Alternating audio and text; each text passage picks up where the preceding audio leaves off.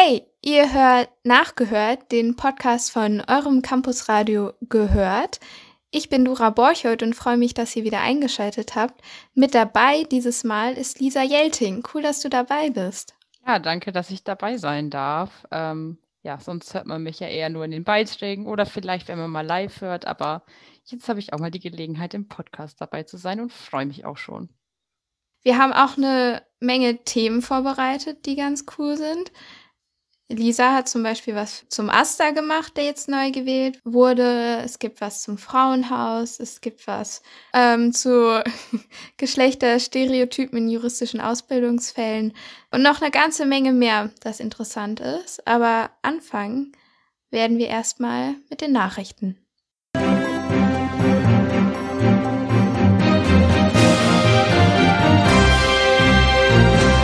Die Nachrichten mit Lisa Jelting. Vierter Angriff auf Geldautomaten. Turnier des BG Göttingen am Wochenende verlegt. Sanierung der Gleise zwischen Göttingen und Kassel. Göttinger ProfessorInnen für den Klimaschutz. Dies Academicus Light. Vierter Angriff auf Geldautomaten. Unbekannte Täter begangen Anfang der Woche den vierten Angriff auf einen Geldautomaten in Göttingen. Der Automat im Vorraum eines Supermarktes in Grone wurde versucht zu sprengen, dieses Mal allerdings ohne Erfolg. Turnier des BG Göttingen am Wochenende verlegt. Nachdem zwei Spieler des Basketballteams BG Göttingen positiv auf das Coronavirus getestet wurden, muss nun die gesamte Mannschaft in Quarantäne und die Spiele des Top-4-Turniers am Wochenende müssen verschoben werden. Sanierung der Gleise zwischen Göttingen und Kassel. Die Deutsche Bahn sperrt wegen Sanierungsarbeiten die Schnellfahrstrecke zwischen Göttingen und Kassel vom 24. April bis zum 16. Juli.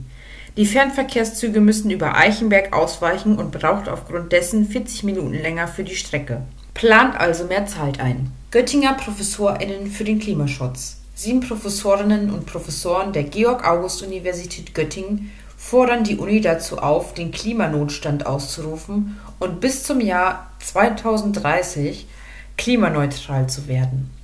Im Mai soll bei der nächsten Senatssitzung das Konzept der Klimaschutzinitiative vorgestellt werden, um möglichst viele Fakultäten für das Vorhaben zu gewinnen. Dabei setzt die Initiative klar auf die Unterstützung des neuen Uni-Präsidenten Metin Tolan. Dies Academicus Light da auch an diesem Jahr der Dies Academicus aufgrund der Corona-Pandemie nicht wie gewohnt stattfinden kann, veranstaltet der Hochschulsport eine Serie an vielen kleinen Online-Turnieren. Den Anfang macht schon im Mai das Online-FIFA-Dies-Turnier, wofür man sich bereits anmelden kann. Über die nächsten Monate folgen unter Hygieneauflagen Turniere auf dem Außengelände des Hochschulsports. Krönender Abschluss ist wie immer der Klimmzug-Contest, dieser ist für den 7. Juli geplant, ob digital oder hybrid ist noch nicht klar.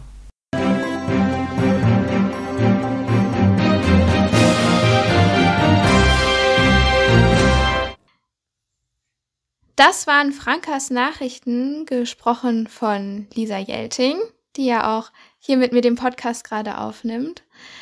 Ein weiteres Thema, das auch Göttingen betrifft und vor allen Dingen Göttingens Umwelt, kommt jetzt auf uns zu. Ja, und zwar hat Johanna aus unserer Redaktion mit der Initiative Göttingen Zero gesprochen, einer Klimaschutzinitiative aus Göttingen, von denen ihr vielleicht schon gehört habt, die auch verschiedene Vorhaben haben. Aber im Beitrag erklärt euch Johanna und die InterviewpartnerInnen, was es genau mit der Initiative auf sich hat. Göttingen soll klimaneutral werden bis 2050. So hat es die Stadt beschlossen und einen Klimaplan vorgelegt. Klimaneutral, das heißt, im Stadtgebiet sollen nur noch so viele Treibhausgase ausgestoßen werden, wie auch aktiv wieder gebunden werden können. 2050? Das reicht auf keinen Fall, sagt Marlene Ramsweg von der Initiative Göttingen Zero. Unser CO2-Budget ist in sechs Jahren und sechs Monaten und ein paar Tagen aufgebraucht. Aktuell sammelt Göttingen Zero deswegen im Rahmen eines Bürgerbegehrens Unterschriften. Sie wollen die Stadt dazu verpflichten, sich auf eine Klimaneutralität bis zum Jahr 2030 festzulegen. Wenn wir 2030 als Ziel haben, dann haben wir eine 50-prozentige Chance, als Stadt unseren Beitrag zu leisten, dass wir noch dem Pariser Abkommen gerecht werden. Das ist eine 50-prozentige Chance, wenn wir 2030 erreichen. Diese Chance wird deutlich kleiner wenn das erst 2050 passiert. Der Kinderkardiologe Martin Hubke-Wette und die Studentin Marlin Ramswig sind beide Mitglieder der Initiative Göttingen Zero. Sie haben uns im Gehört-Interview erklärt, wie es funktionieren kann, eine Stadt in neun Jahren auf Klimaneutralität umzustellen. Wir haben auch darüber gesprochen, welche Hoffnungen die beiden in das aktuell laufende Bürgerbegehren setzen. Zum Einstieg, Marlin, was genau ist Göttingen Zero? Göttingen Zero ist eine Lokalgruppe der bundesweiten Organisation German Zero. German Zero entwickelt ein Gesetzpaket, das es der Bundesrepublik Deutschland ermöglichen soll oder ermöglicht, bis 2035 klimaneutral zu werden, um dem Pariser Klimaabkommen gerecht zu werden. GoZero hat dieses Ziel dann an die Göttinger Voraussetzungen angepasst und fordert eine Klimaneutralität in Göttingen bis 2030. Und dazu ist in der Stadt eine Grundsatzentscheidung notwendig, da das derzeitige Klimaziel in Göttingen 2050 heißt. Und das wäre viel zu spät, um dieses 1,5 Grad Ziel noch einhalten zu können. Mithilfe des Fachwissens ihrer Dachorganisation German Zero hat Göttingen Zero deswegen einen eigenen Klimastadtplan erstellt. Mithilfe dieses Klimastadtplans ist das Ziel 2030 zwar immer noch ehrgeizig, aber laut Martin möglich. Er erklärt am Beispiel des Sektors Verkehr, wie der Klimastadtplan umgesetzt werden könnte.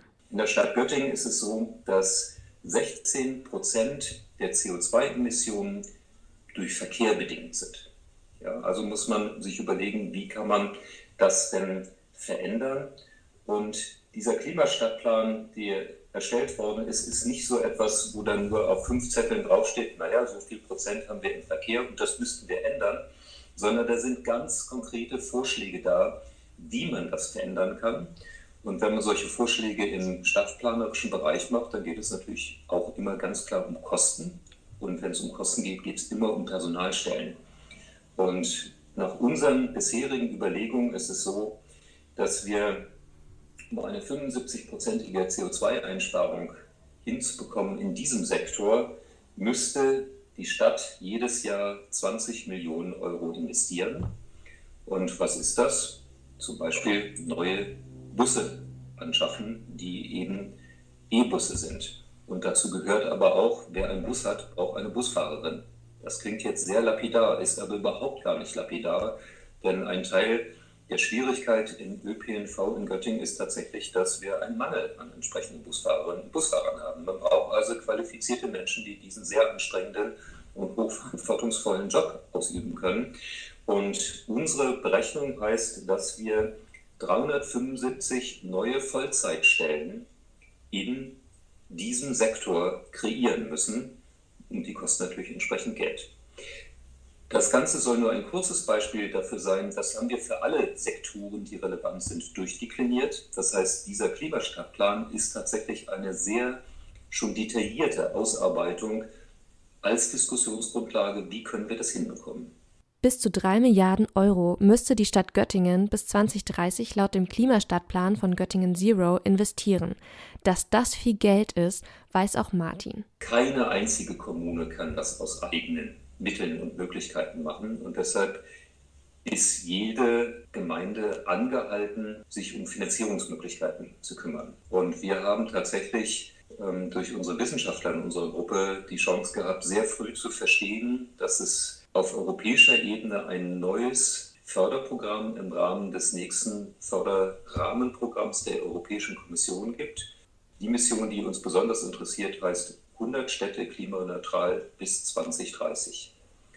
Göttingen Zero hat am Anfang des Jahres bereits einen Antrag in den Stadtrat eingebracht und möchte jetzt mit Hilfe eines Bürgerbegehrens den Druck auf die Kommunalpolitikerinnen erhöhen damit es eben zu diesem Bürgerentscheid kommt, der dann einen verbindlichen Auftrag an die Stadt darstellt, bis 2030 klimaneutral zu werden, brauchen wir bis zum 8.6. knapp 8000 Unterschriften. Und es gibt da ganz offizielle Spielregeln, die den Rahmen dieses Verfahrens, also des Begehrens und des Verfahrens, das auf dieses Begehren folgt, abstecken. Ähm, bei den Unterschriften gilt es zum Beispiel handschriftlich auf den dafür vorgesehenen Listen zu unterschreiben ja, natürlich gestaltet sich das Unterschriftensammeln in Zeiten von Corona sehr schwer. Ähm, es ist in der aktuellen Situation nicht möglich, ähm, über Stände in der Innenstadt Unterschriften zu sammeln, also über den direkten Kontakt. Ähm, Deswegen sind wir auf andere Kanäle angewiesen, ähm, beispielsweise auf die Läden, die geöffnet haben, also Bioläden etc., die Listen auslegen haben, die sich Menschen dort abholen können und nach Hause nehmen können und dort unterschreiben können. Bisher hat Göttingen Zero etwa 2500 Unterschriften gesammelt. Wenn ihr euch für das Bürgerbegehren oder für noch detailliertere Ausführungen über den Klimastadtplan interessiert, findet ihr entsprechende Informationen auf der Seite göttingen-klimaneutral.de. Jetzt kommen wir nochmal zu einem thematisch anderen Schwerpunkt. Und zwar ich selber studiere Politikwissenschaft und Geschichte. Ich habe einige äh, Freunde und Freundinnen, die Jura studieren, in Göttingen, aber auch anderswo. Habe so ein bisschen Ahnung von dem Fach, also nicht so ein bisschen grob, dass man mitbekommt. Ich weiß auf jeden Fall, dass es immer so Fallanalysen gibt und Ausbildungsfälle, aber ich weiß eigentlich gar nicht genau, was das ist. Ich habe schon mitbekommen von einigen, dass da auf jeden Fall manchmal witzige dabei sind, manchmal aber auch sehr fragwürdige Sachen. Aber Dora, du studierst ja Jura. Vielleicht kannst du uns, also die HörerInnen und mir, das etwas näher bringen. Genau, juristische Ausbildungsfälle, das ist im Prinzip, ja, das sind stereotypische Fälle, an denen immer ein spezifisches juristisches Problem verdeutlicht werden soll. Das kann man sich so ein bisschen vorstellen, wie in Mathe so eine Textaufgabe ich glaube, wir kennen alle diese Memes mit den Mathe-Textaufgaben, wo jemand irgendwie 30 der Melonen, genau, wo irgendjemand so 30 Melonen gekauft hat. Das heißt, das Ganze ist ja in Mathe-Textaufgaben häufig überzogen. Und auch juristische Ausbildungsfälle sind häufig extrem, um eben ein juristisches Problem zu verdeutlichen. Das ist häufig ganz unproblematisch, aber ganz häufig eben auch nicht. Ähm, ich habe da in meiner Jura-WhatsApp-Jahrgangsgruppe schon große Diskussionen über rassistisch diskriminierende Fälle gehabt und ähm, Lisa Gräfer, die andere Lisa aus unserer Redaktion, hat sich mit Geschlechterstereotypen in juristischen Ausbildungsfällen beschäftigt, da ganz interessante Sachen zugefunden und den Beitrag hören wir uns jetzt auch einmal an.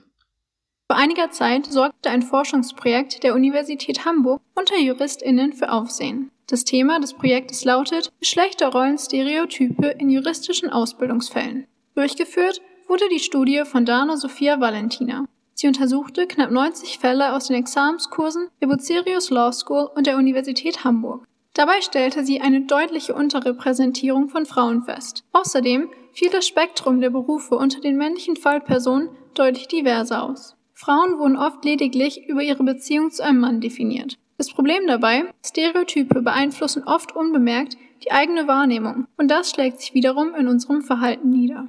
Dr. Sina Fontana aus dem Gleichstellungsbüro der Juristischen Fakultät sagt, das Ausräumen von Stereotypen in den juristischen Ausbildungsfällen sei ihnen ein Anliegen. Das gesamte Gleichstellungsteam sowie die Fakultät beschäftige sich bereits seit längerem mit diesem Thema.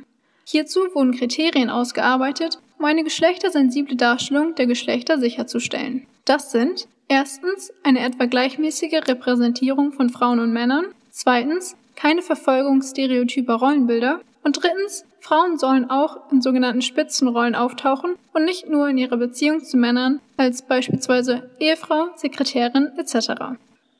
Ich wollte wissen, ob diese Kriterien auch in der Praxis ihre Anwendung finden. Um dies herauszufinden, bin ich alle Sachverhalte aus meinen Begleitkollegs zu Strafrecht 1 und BGB 1 durchgegangen. Und das sind die Ergebnisse. Drei Vierte der Protagonisten sind männlich.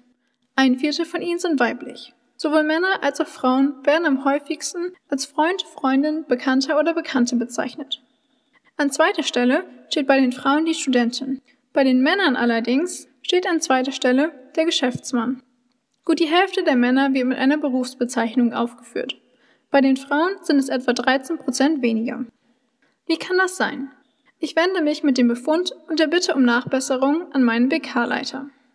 Einwände, die man an dieser Stelle oft zu hören bekommt, sind zum Beispiel Beschwert euch nicht, im Strafrecht kommen Männer nicht gut weg. Und die Fälle sind Originalurteile und damit der Wirklichkeit nachgebildet. Ähnlich argumentiert auch mein Strafrechts-BK-Leiter. Demnach entspräche ein gewisses Übergewicht von männlichen Protagonisten in den BK-Fällen durchaus der strafrechtlichen Realität. Der Deutsche Juristinnenbund zählt diese Argumente zu den sogenannten All-Time Classics. Ihnen sei nämlich aufgefallen, dass einem oft die gleichen Abwehrreflexe begegnen, wenn man versuche, Sexismus in der juristischen Ausbildung zu thematisieren.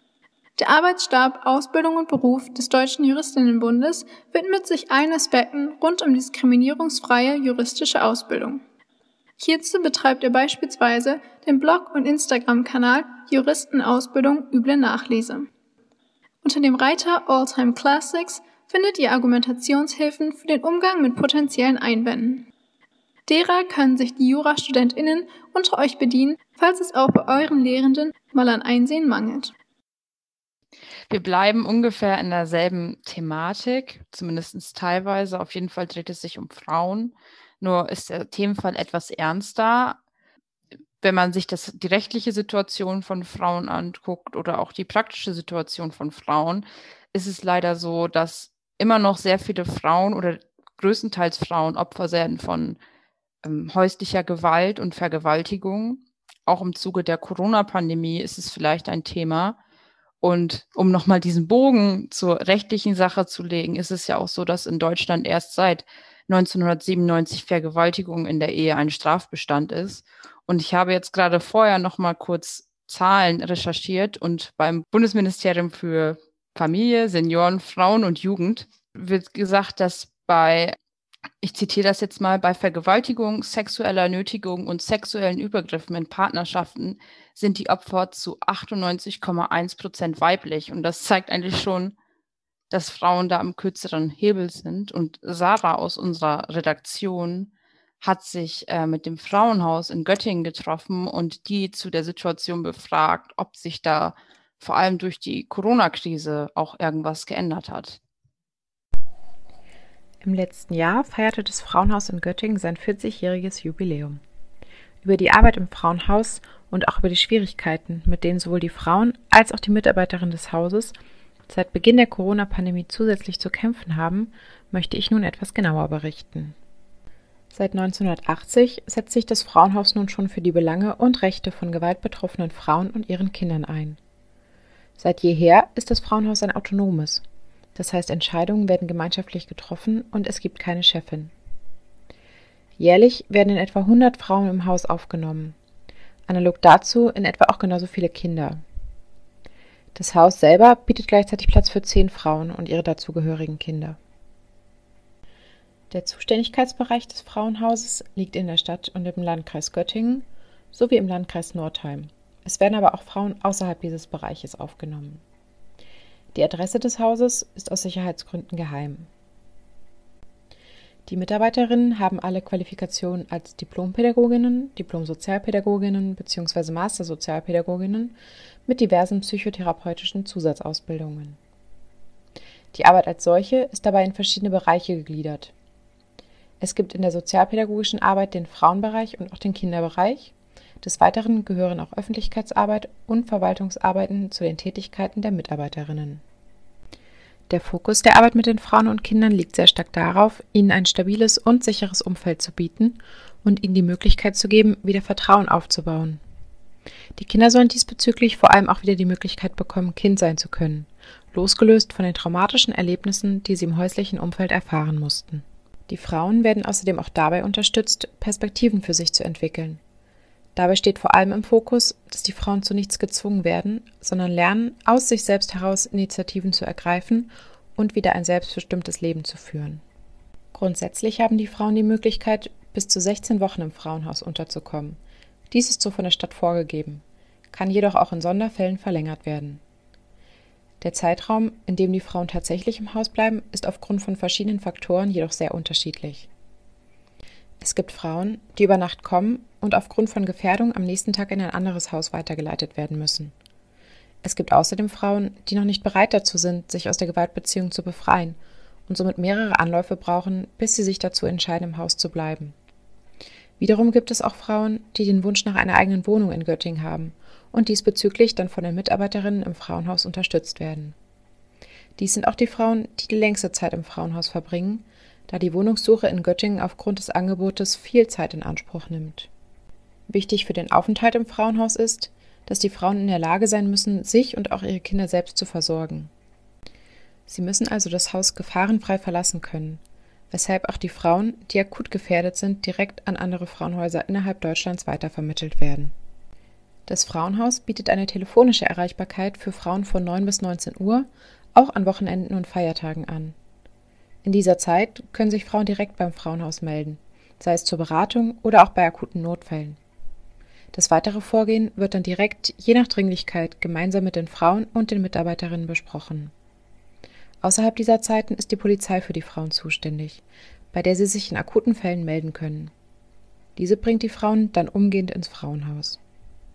In einem Interview mit einer Mitarbeiterin des Frauenhauses fragte ich sie, ob seit Beginn der Corona-Pandemie im letzten Jahr und dem nachgewiesenen Anstieg von häuslicher Gewalt in Deutschland auch mehr Frauen die Zuflucht im Frauenhaus in Anspruch genommen haben.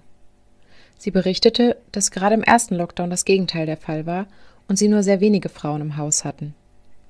Dies erklärte sie damit, dass gerade in dem harten Lockdown auch die Männer ganztägig zu Hause waren und es den Frauen damit praktisch unmöglich war, sich zu melden und sich aus den Gewaltbeziehungen zu befreien. Dies wäre dann am ehesten noch durch die Polizei möglich gewesen, was jedoch auch immer mit einer großen Hemmschwelle verbunden sei, gerade wenn Frauen vorwiegend psychischer Gewalt ausgesetzt sind, welche äußerlich nicht wahrnehmbar ist und von Außenstehenden, aber auch von den Frauen selbst oft sehr unterschätzt werde, jedoch gravierende Auswirkungen auf die persönliche Entwicklung der Frauen hat. Im Sommer letzten Jahres, als es dann zu den Lockerungen kam, ist auch die Zahl der Frauen im Haus wieder deutlich angestiegen. Da die Möglichkeit, sich zu melden und das durch Gewalt dominierte häusliche Umfeld zu verlassen, wieder gegeben war. Gerade zu Beginn diesen Jahres sei die Arbeit dann noch einmal erheblich gestiegen. Sie berichtet von deutlich mehr Frauen, die die telefonische Beratung durch die Mitarbeiterin des Frauenhauses in Anspruch nehmen und auch vermehrt mit der Polizei direkt ins Frauenhaus gebracht werden. Diese Fälle, berichtet sie, treten nicht nur sehr gehäuft in den letzten Wochen auf, sondern sind dazu auch noch besonders gravierend und komplex, weshalb momentan auch von den Mitarbeiterinnen des Frauenhauses viel abverlangt wird. Zum Ende des Interviews habe ich auch noch einmal gefragt, wie man als außenstehende Person Hilfe leisten kann, wenn man beispielsweise einen Fall von häuslicher Gewalt in seinem Umfeld mitbekommt und welche grundsätzliche Hilfe notwendig ist, um nicht nur das Frauenhaus in Göttingen, sondern auch im Allgemeinen die Arbeit in Frauenhäusern in ganz Deutschland zu unterstützen. Bekommt man einen Fall von häuslicher Gewalt mit, sei es dabei ganz wichtig, dass man respektvoll und frei von Vorwürfen auf die Frauen zugeht. Es sei wichtig, dass die Entscheidung, Hilfe anzunehmen, damit diese auch greifen kann, ganz alleine von den Frauen selbst kommen muss. Was man als außenstehende Person aber tun kann, ist, auf Beratungsstellen und Frauenhäuser hinzuweisen – also Informationen bereitzustellen und Möglichkeiten aufzuzeigen, ohne dabei aber die betroffenen Frauen zu kritisieren oder zu verurteilen. Ihnen vor allem zu vermitteln, dass sie nicht allein sind und wenn sie Hilfe brauchen und möchten, diese auch bekommen können. Wenn man jedoch weiß, dass auch Kinder involviert sind, dann sollte auf jeden Fall das Jugendamt alarmiert werden. In Bezug auf die Frage, inwiefern konkret Frauenhäuser unterstützt werden können, äußerte die Mitarbeiterin den Wunsch nach einer bundeseinheitlichen sicheren Finanzierung von Frauenhäusern und auch von Gewaltberatungsstellen, die notwendig sei, um den Frauen die bestmögliche Unterstützung bieten zu können. Wir kommen zurück zur Thematik Uni und Lisa, da haben wir schon häufiger drüber gesprochen, ist ja so ein bisschen unsere Hochschulpolitik-Expertin in der Redaktion. Und ich dachte, ich nutze die Gelegenheit mal, wenn du da bist und frag dich so ein paar grundlegende Sachen zu aktuellen Themen. Äh, unser Aster wurde ja gerade neu gewählt. Und meine, meine allererste Frage dazu wäre einfach, wofür steht Aster eigentlich? Ja, das ist ja immer so ein bisschen kompliziert wenn man damit zu tun hat oder wenn man da nicht mit zu tun hat. Einige wissen, wo der Aster ist. Der Aster befindet sich ähm, an der Goslarstraße und Aster ist die Abkürzung für allgemeiner, allgemeiner Studierendenausschuss. Es ist ähm, auch noch immer ein bisschen abstrakt, aber um das so ein bisschen zu erklären und Beispiele zu nennen, kann man das so ein bisschen vergleichen wie teilweise so eine Art Regierung der Uni, aber dadurch, dass diese, diese komplexen Gremien ja auch noch untereinander miteinander verknüpft sind, kann man sie jetzt nicht mit der Bundesregierung vergleichen. Sie hat nicht die Kompetenz, über alle Studierenden zu bestimmen. Das muss dann noch durch den Senat, wo dann auch HochschullehrerInnen und das Präsidium sitzt, aber sie sind eben eine Vertretungsinstanz der Studierenden und werden von verschiedenen Fraktionen beauftragt, Dinge durchzusetzen. Und dieser allgemeine Studierendenausschuss, wie wird der AStA gewählt? Also ich habe das ja vorhin schon mal gesagt. Sie werden halt teilweise an Beschlüsse gebunden oder sollen Beschlüsse durchsetzen, die eben im Studierendenparlament, kurz auch in der, ich sag mal, in der Blase der Hochschulpolitik Stupa genannt, beschlossen werden und von denen werden sie auch gewählt. Also darum geht es gleich auch in dem Beitrag, dass sie halt von den einzelnen Delegierten im Stupa, ich glaube, es sind aktuell 61 Delegierte gewählt werden. Also ist immer die mehr als die Hälfte der Stimmen notwendig, wobei einige auch mehr wollen, weil natürlich so eine knappe Mehrheit wie halt auch im Bundestag immer sehr fragil ist, hat man ja zuletzt in Niedersachsen gesehen, als dann doch neu gewählt werden muss, um mal ein Präzedenzbeispiel zu nehmen. Und im AStA, das muss man noch dazu sagen, werden dann auch zusätzlich noch die ReferentInnen gewählt, weil der AStA gliedert sich dann nochmal in verschiedene Referate auseinander.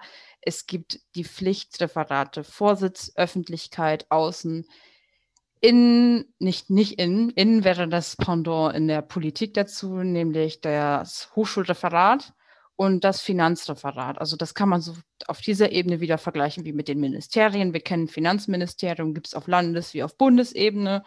Und dazu kann es auch weitere, ähm, ich wollte schon Ministerien sagen, ich meine ReferentInnen geben, zum Beispiel für politische Bildung, aber auch für Ökologie. Aber das sind alles nicht bindende Referentinnen, die dann in ihren unterschiedlichen Ressorts halt den Aufgaben nachgehen. Also Finanzreferat macht alles, was mit Finanzen zu tun hat. Außenreferat ist zum Beispiel dafür, ähm, um sich mit Initiativen innerhalb Göttings, also außerhalb der Uni, aber auch vor allem außerhalb Göttings zu vernetzen. Also Stichwort sind da zum Beispiel die Landesastenkonferenz oder eben auch andere Hochschulen oder Dinge, die mit dem U4-Netzwerk zu tun haben von der Uni oder auch mit dem Erasmus-Netzwerk. Also ich könnte jetzt noch zu verschiedenen Referentenposten mehr sagen, aber um das mal ganz kurz runterzubrechen. Also AStA, wie vorhin schon erwähnt, kann man ungefähr wie eine Art Regierung sehen und die einzelnen Referate sind quasi sowas wie Ministerien. Genau, der hat sich bei uns ja gerade neu gebildet und wir von unserer Redaktion haben im Moment auch ein bisschen was mit dem Aster zu tun und stehen da im Austausch und haben da äh, mitbekommen, dass der Wechsel vom alten Aster zum neuen Aster nicht ganz so smooth gelaufen ist. Es gab da so ein paar kleine Probleme und du hast da die einzelnen Hochschulgruppen angeschrieben und nach Statements gefragt. Und wie die ausgefallen sind, hast du im folgenden Beitrag einmal zusammengefasst. Eigentlich sollte bereits am 15. März der neue Aster gewählt werden. Allerdings wurde die Sitzung ausgesetzt und auf einem späteren Termin vertagt. Wie sich im Verlauf der späteren Sitzung zeigte, war dies auch vonnöten. Die Wahl der einzelnen Posten dauerte bis zum nächsten Morgen. Grund dafür waren längere Abstimmungen wie die Abstimmung zur Etablierung eines Referates für soziale Kämpfe. Dieses wurde nach drei Wahlgängen abgelehnt. Außerdem standen in der Wahl zum Vorsitzenden bzw. zu Vorsitzenden zwei Kandidatinnen im Ring, bei denen erst im fünften Wahlgang die Kandidatin der Grünen Hochschulgruppe Pippa Schneider sich durchsetzte. Zuvor hatte der Kandidat der Grünen Sozialen Liste GSL Felix Wengler die Wahl abgelehnt, da er nicht allein von Stimmen der liberalen Hochschulgruppe LHG und des Rings christlich-demokratischer Studenten RCDS getragen werden wollte. Als Grund gab dieser an, dass diese Gruppen nicht seinem Selbstverständnis von linker Hochschulpolitik entsprechen. Wengler hatte sich für eine Koalition aus GSL, der Arbeitsgemeinschaft demokratischer Fachschaftsmitglieder ADF, des Nerd Campus, der Volt HSG sowie Teilen der GHG stark gemacht.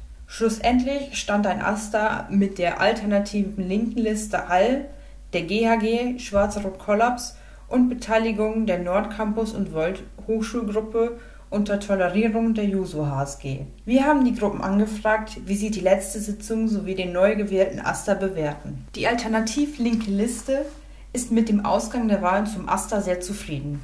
Allerdings bedauern sie den Wegfall des Referats für soziale Kämpfe. Vor allem, weil dies darauf schließt, dass auch linke Gruppen nicht für die Einrichtung eines solchen Referats gestimmt hätten. Die ADF bedauert das Nichtzustandekommen des Astas mit ihrer Beteiligung.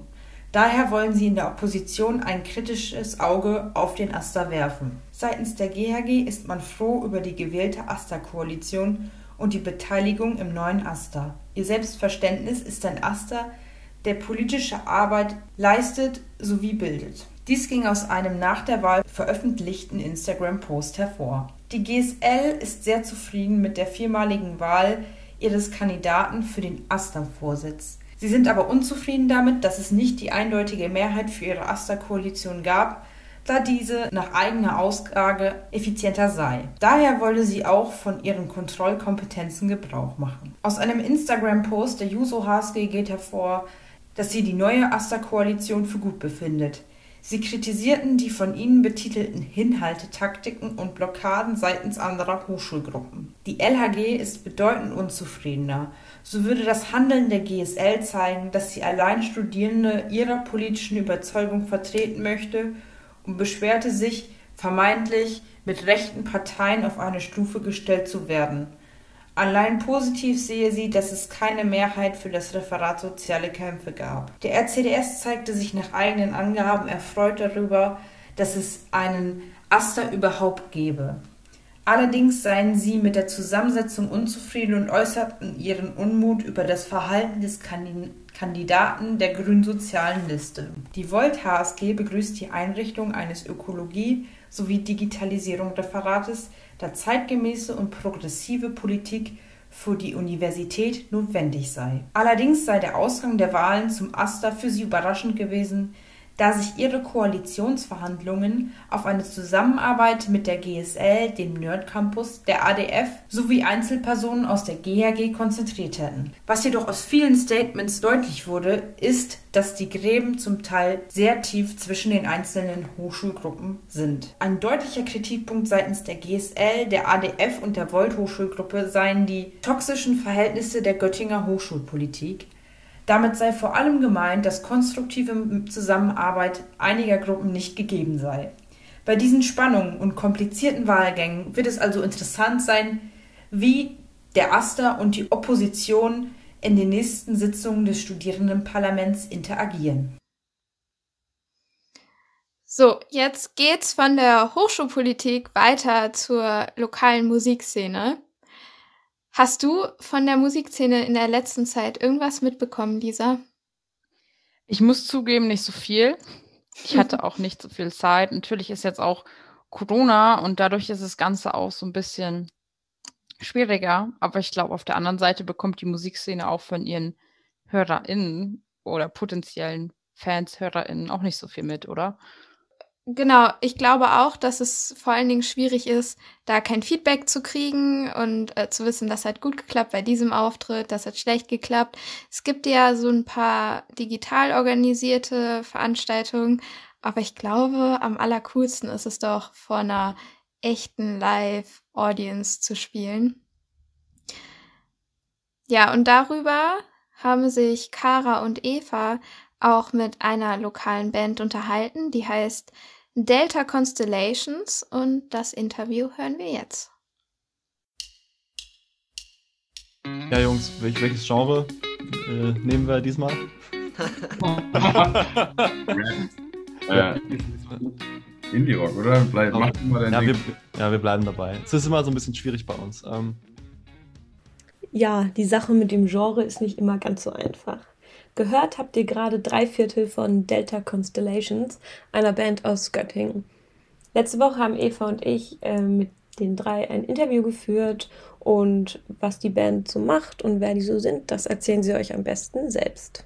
Ja, wir sind Delta Constellations aus Göttingen hier und wir haben uns so vor ungefähr einem Jahr gegründet und proben seitdem miteinander. Ähm, ich bin Leon, ich äh, singe und schreibe die Songs und spiele Gitarre. Ähm, ja, und wir machen Indie-Rock, teilweise mit ein bisschen mehr poppigen Einflüssen, manchmal ein bisschen, bisschen härter auch. Ähm, ja, und äh, wir hoffen, dass äh, dieses Jahr noch ein paar Auftritte kommen. War ziemlich cool, relativ schnell musikalisch hat es echt ganz gut gepasst. Und dann waren wir so im April, März, April letzten Jahres gig bereit und dann ähm, ist uns das natürlich reingekrätscht.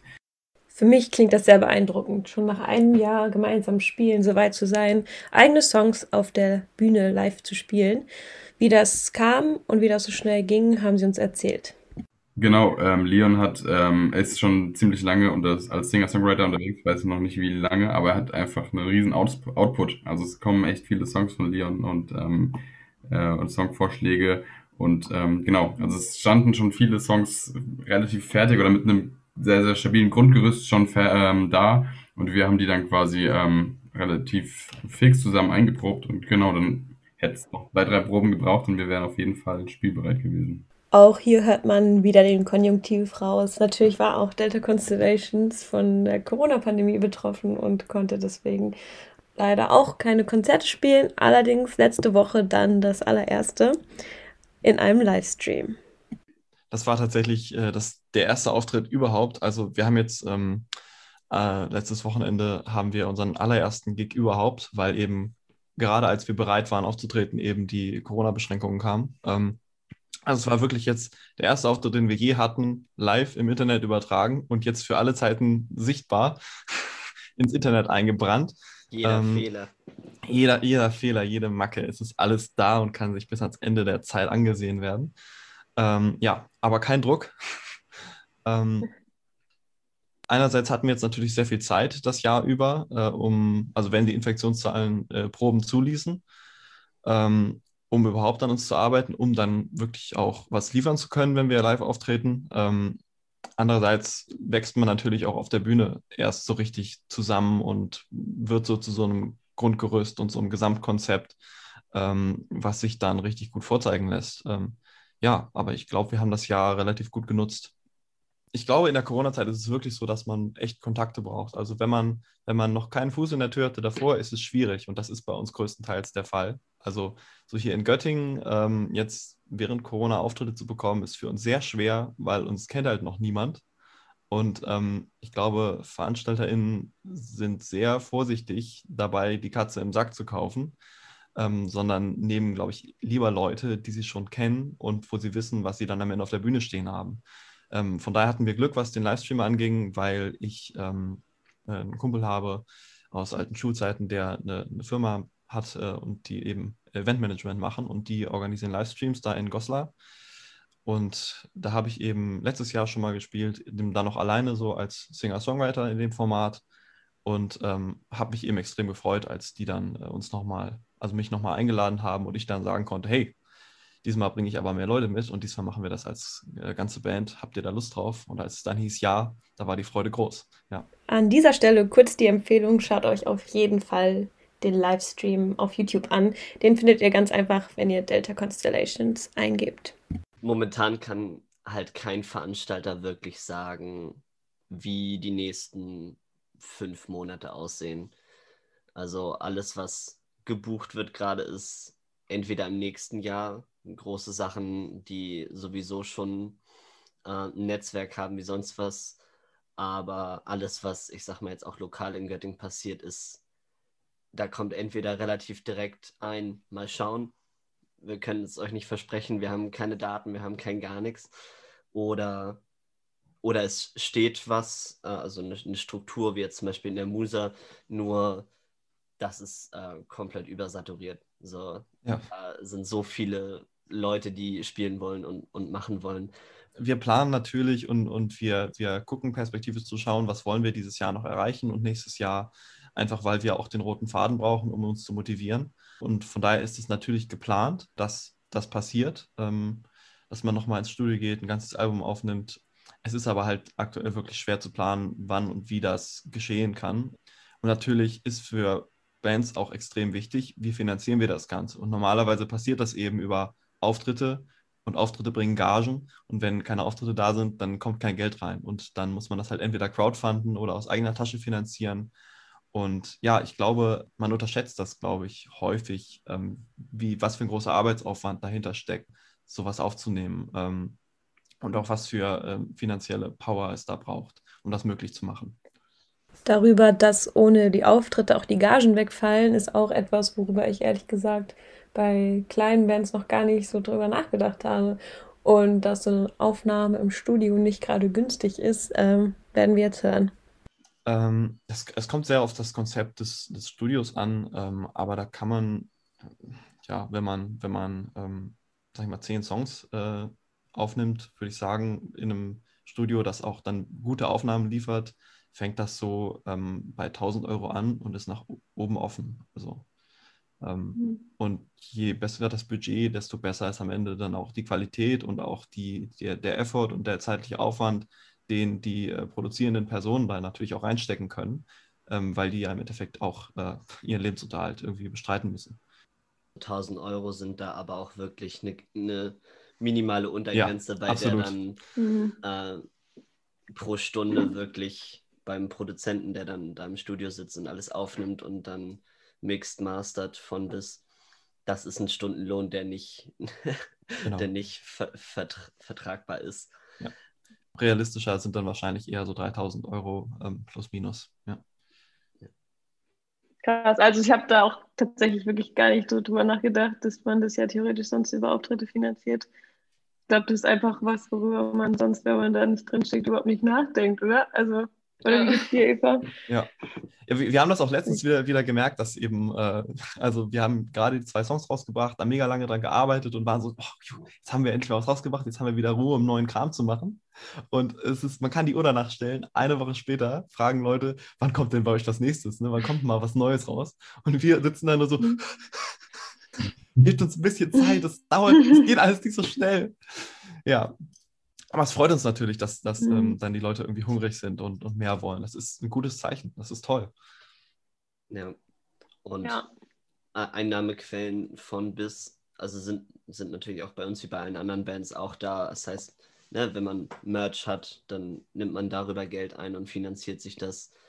Ähm, macht vielleicht, keine Ahnung, noch ein paar andere Sachen, Social Media Kram, wenn, wenn bei sowas irgendwas raus, äh, rauskommt. Aber ansonsten, beziehungsweise aber Merch kaufen die Leute halt auch hauptsächlich bei Auftritten. so, da können wir jetzt so viel Merch äh, produzieren, wie wir wollen. Wenn wir das online machen, dann kaufen da fünf Leute ein T-Shirt. Und dann war es das. Habt ihr das Gefühl, dass ähm, aber auch irgendwie die, das letzte Jahr über, okay, ihr habt davor jetzt noch nicht als Band richtig äh, wahrscheinlich in einem anderen Modus ja funktioniert, aber seht ihr irgendwie auch, dass ihr euch trotz Corona irgendwie weiterentwickeln konntet musikalisch oder haupt, also so hat diese Zeit vielleicht auch irgendwie dann doch Chancen für euch gehabt, euch auf eine Art und Weise als Band zu finden? weitergebracht oder eine Chance, die es darin, die darin lag, waren natürlich die zwei Songs, die wir veröffentlicht haben. Das hätten wir nicht gemacht wahrscheinlich, wenn's, wenn nicht Corona gewesen wäre. Das war ja ursprünglich so ein Probenersatz irgendwie gewesen und ähm, dann lief das aber so gut und war dann irgendwie doch ein guter irgendwie Rohbaustein, so mit dem äh, Leon dann mit wirklich, wirklich viel, viel Arbeit ähm, die Songs so ähm, produzieren konnte, wie sie jetzt wurden. Das hätten wir wahrscheinlich nicht gemacht, wenn wir einfach normal proben und live hätten spielen können. Das ist natürlich schon cool, dass wir jetzt einfach zwei Songs veröffentlichen konnten und äh, weltweit irgendwie damit äh, Leute erreichen können. Ich glaube, das ist so der, der eine Vorteil der, der Corona-Zeit, dass wir Dinge für Dinge uns, also für Dinge Zeit haben oder uns Zeit nehmen, die uns sonst vielleicht zu anstrengend wären. Einfach weil wir keine andere Möglichkeit haben. Ähm, was ich häufig höre, ähm, dass und wo ich eher so nicht von überzeugt bin, ist, dass oft gesagt wird, ja, jetzt haben die ganzen äh, Künstlerinnen und Künstler so viel Zeit und können kreativ sein zu Hause und schreiben bestimmt ganz viel und nach Corona kommen die ganzen Corona-Alben sozusagen, die in der Zeit entstanden sind. Aber mir, mir geht das überhaupt nicht so, ähm, weil, also ich schreibe viel weniger Songs, seit Corona äh, angefangen hat, viel weniger als vorher, einfach weil ich ähm, den, weil, weil Songs bei mir total häufig aus einer Beobachtung raus entstehen, die im Leben passiert. Und wenn das gar nicht stattfindet und ähm, man gar nicht irgendwie sozial mit anderen Leuten interagiert und ähm, da auch nicht so viel erlebt, dann ist auch einfach nicht so viel Material da, an, an dem man äh, einen Song aufhängen kann. Der sich dann vielleicht ganz automatisch irgendwie auf dem Weg nach Hause im Bus oder so entwickelt und dem man dann mal schnell ins Handy eintippt. Solche kleinen Momente, die dann irgendwie Kreativität fördern, die fallen halt weg. Vielleicht der der zweite Punkt, der mir noch einfällt, ist die überregionale Möglichkeit, Leute zu erreichen. Also ich glaube, ich hätte mich, wenn wir direkt mit Auftritten angefangen hätten, viel weniger auf Social Media und auf äh, Kontakte sozusagen im Netz konzentriert und im Netz funktioniert halt alles auch überregional. Und ich habe schon das Gefühl, dass ich dadurch jetzt da besser vernetzt bin, als, als ich sonst gewesen wäre wahrscheinlich. Und demnach auch die Band, also dass man, äh, ich weiß nicht, wenn, wenn wir so Spotify Analytics haben, die, die sind teilweise jetzt schon weltweit. Und ich weiß nicht, wie, wie das. Ja, was, was war das? Cool. Indien. Wow. Israel. Na klar sind das auch irgendwie Leute, die man kennt und Leute, die man sowieso, die das sowieso angehört hatten, aber ich ähm, bin auch mit ein paar Leuten aus, äh, aus England und aus Amerika jetzt ein bisschen intensiver im, im Austausch und mit den Leuten hätte ich viel, viel weniger gemacht. Obviously, wenn äh, Corona nicht gewesen wäre, weil ich mich dann eher auf die lokale Szene in Göttingen konzentriert hätte, viel mehr fokussiert hätte auf, auf das, was in der Band passiert. Und das kann ich garantiert jetzt auch als Katalysator, wenn es dann wieder losgeht, verbinden. Also, dass wenn alles Lokale wiederkommt, dass wir in Göttingen und Umgebung spielen können, dass man das mit dem ganzen Social Media Kram und überregionalen, internationalen ein bisschen verbinden kann. Aber ich hätte es gerne doch andersrum gehabt, dass man erst, erst sich selbst so ein bisschen findet und mehr macht und dann nach außen geht. Aber wer weiß, vielleicht ist das, kommt der, der Boost direkt nach der Pandemie, wenn wir dann rausgehen, dass das uns alle haben wollen, weil, weil Leute wissen, mhm. wer wir sind. Wer weiß glaube, es kann nur besser werden. Wirklich, es kann, kann wirklich nur besser werden. Und wir freuen uns natürlich total darauf, auf die Zeit, wenn Auftritte wieder möglich sind. Also dann werden wir versuchen, überall und ständig Gigs zu spielen, so, so viel wie geht, wenn es nach mir mhm. geht. Ähm, da können wir meinetwegen jedes Wochenende irgendwo spielen. Und sei es in Ober- und Niedergummersbach, ist mir total egal. Ich spiele in jeder Scheune. Ähm, Hauptsache, es wird gespielt und ja, wir können auf die Bühne. Da freue ich mich schon sehr drauf glaube, die Motivation, endlich wieder spielen zu dürfen, ist hier auf jeden Fall nicht zu überhören. Und auch wir freuen uns natürlich alle darauf, wenn es dann endlich wieder möglich sein wird. Und nicht vergessen, schaut auf jeden Fall auf Instagram und auf YouTube und generell in den sozialen Medien bei Delta Constellations mal vorbei. Leider dürfen wir von den Jungs von Delta Constellations natürlich nichts in diesem Podcast schneiden. Deswegen würden wir euch wärmstens ans Herz legen, die einmal auf Spotify zu suchen. Ähm, oder wie Kara schon gesagt hat, auf YouTube gibt es den ganzen Live-Auftritt von denen zu sehen. Äh, lohnt sich auf jeden Fall. Ja, ich hatte, ich hatte letzte Woche auch ein Interview und war total aufgeregt.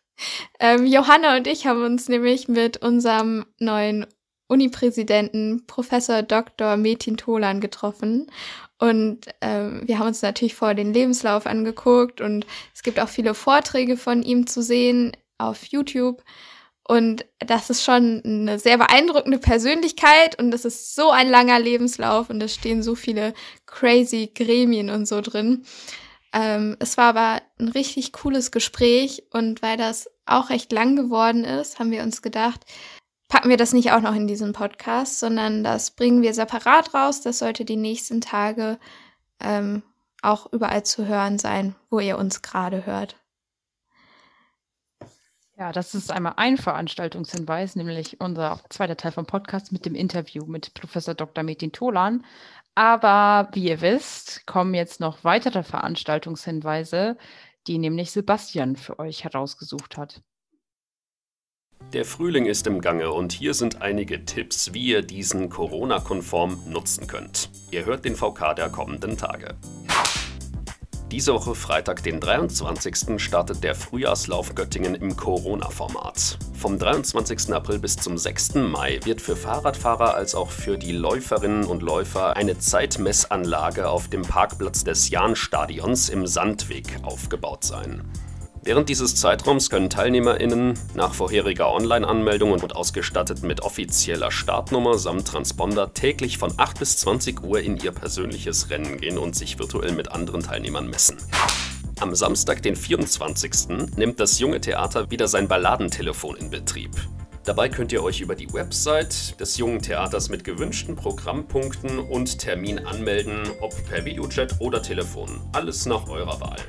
Aktuell, so viel sei verraten, soll ein gewisses linkslastiges Beuteltier aus Berlin am anderen Ende der Leitung sitzen, das durch den Autoren Marc-Uwe Kling mittlerweile schon Kultstatus erreicht hat. Also ruhig mal einschalten. Nochmal, falls ihr es nicht schon gehört habt, der Science Talk Podcast der Uni Göttingen veröffentlicht immer noch monatlich neue Folgen zu spannenden Themen, interessanten Persönlichkeiten und Gesprächen über Punkte, die uns alle betreffen. Überall, wo es Podcasts gibt, auf Spotify, Soundcloud oder wo ihr eure Podcasts gewöhnlich hört. Einfach mal reinhören. Zu den anstehenden Ringvorlesungen. Aktuell läuft die Online-Vorlesung Die extreme Rechte, Bedrohungen und Gegenstrategien. Gruppenbezogene Menschenfeindlichkeit und das Vordringen rechtspopulistischer Vorstellungen in die Mitte der Gesellschaft bedrohen die Demokratie und ihre Repräsentantinnen. Ebenso wie im Universitätskontext Studierende, Forschende, Lehrende und alle, die sich für demokratische Prinzipien und Interessensvertretungen einsetzen. Vor diesem Hintergrund nimmt die Ringvorlesung Forschung und Praxiswissen zu extrem rechten Bedrohungslagen und zu den möglichen Gegenstrategien in den Blick. Die Vorlesung ist auch bereits schon auf YouTube verfügbar. Wir haben den VK gehört. Das bedeutet, wir sind durch mit unserem Podcast. Wenn euch die Musik gefehlt hat, kann ich wie jedes Mal wieder nur sagen, wir haben die Playlist zu unserer Sendung auf Spotify unter gehört. Unter gehört findet ihr uns natürlich auch auf Instagram. Wir steuern haarscharf auf die 1000 Abonnenten zu. Das heißt, folgt uns. Es kommt in der nächsten Zeit ziemlich viel cooler Content. Auf jeden Fall. Und natürlich auch ein weiterer Termin, wo wir vorhin bei Veranstaltungshinweise waren, ist unsere nächste Sendung, die nämlich am Mittwoch, wie ihr es kennt, dem 5. Mai stattfindet, ab 20 Uhr im Stadtradio Göttingen unter der Frequenz 107,1 oder auch im Stream, den ihr auf der Seite des Stadtradios abrufen könnt, aber auch im Linktree auf Instagram. Genau. Danke, Lisa, dass du dabei warst. Das war cool. Und ich bedanke mich ähm, bei dir. Und wir sagen dann auf Wiederhören. Tschüss. Ich spiele Schlagzeug, deswegen. Du bist gerade in der Coolheitsskala bei mir um so 70 Punkte nochmal nach oben geschossen.